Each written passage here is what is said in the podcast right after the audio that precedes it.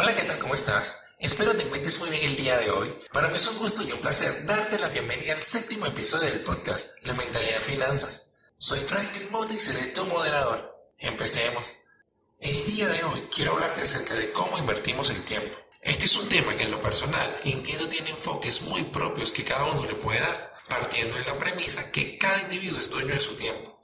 Frases como el tiempo que se va no vuelve o el tiempo es el activo más valioso que tiene el ser humano son una realidad innegable desde que existe la sociedad civilizada. Generación tras generación vivimos en un mundo de desarrollos cada vez más acelerados que no nos permiten acostumbrarnos a las etapas por las cuales pasamos. Un día es una moda, al día siguiente hay otra. Un día hay un invento revolucionario, al día siguiente hay otro. Y así pasamos día tras día tratando de adaptarnos a algo. Pero al final a lo que debemos adaptarnos es al ritmo en sí. Dicho esto, seguramente te estás preguntando, ¿y cómo entran las finanzas personales en esto del ritmo acelerado que tiene la sociedad? Y mi respuesta sería, recuerda que en este espacio se defiende la idea de buscar un balance entre vivir y disfrutar, que las finanzas personales no se limitan solo al dinero, sino a la mentalidad que tenemos en el uso que le damos. Fíjate en este dato curioso que te traigo.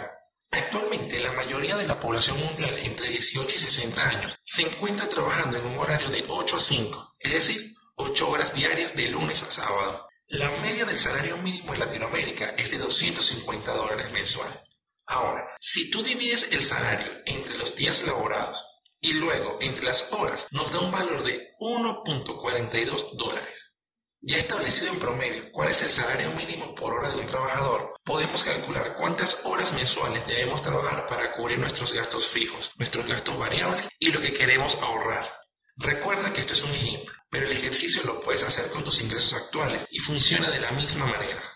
Ahora, si todo fuera perfecto, solo tendríamos que preocuparnos por lo que acabo de mencionar. Pero recuerda que así como el mundo está en constante cambio, nosotros también. Un día tenemos ciertas responsabilidades y al día siguiente otras nuevas o incluso algunas más, lo que nos pone en una situación de plantearnos la idea de necesitar otro trabajo o un mejor salario.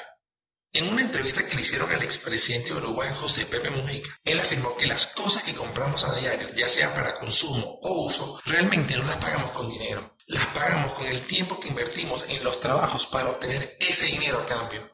Si realmente somos objetivos, lo primero que debemos entender es que la idea de otro trabajo nos consumiría más horas del ya mermado tiempo que nos queda. Entonces lo más correcto es dejarlo como última opción.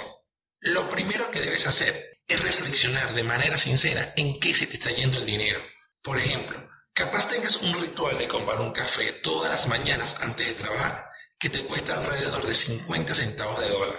Pero al multiplicarlo por los 24 días que laboras, ya son 12 dólares mensuales, lo que al año significa 144 dólares solamente en café. ¿No crees que es mejor invertir ese dinero en comprarte tu paquete de café, hacerlo y te lo tomas mientras vas al trabajo? Con lo que ahorras puedes utilizar para pagar otras partes de tu presupuesto o simplemente ahorrarlo para invertirlo luego. Recuerda que en este espacio mi idea es dar una opinión que pueda ayudarte con tus finanzas personales sin que tengas que abandonar por completo tus gustos o tu estilo de vida, porque de nada vale que seas rico en dinero, pero no tengas ni el tiempo ni en qué gastarlo. Me despido, pero no sin antes dejarte esta frase de Steve Jobs. Tu tiempo es limitado, así que no lo desperdicies viviendo la vida de otro. Te invito a que compartas este episodio con algún familiar o con tus conocidos y me sigas en mi página de Instagram como arroba temática financiera. Allí encontrarás material exclusivo que subo a diario. Nos escuchamos en el próximo episodio de La Mentalidad en Finanzas. Soy Franklin Mota, que tengas excelente resto del día. Hasta luego.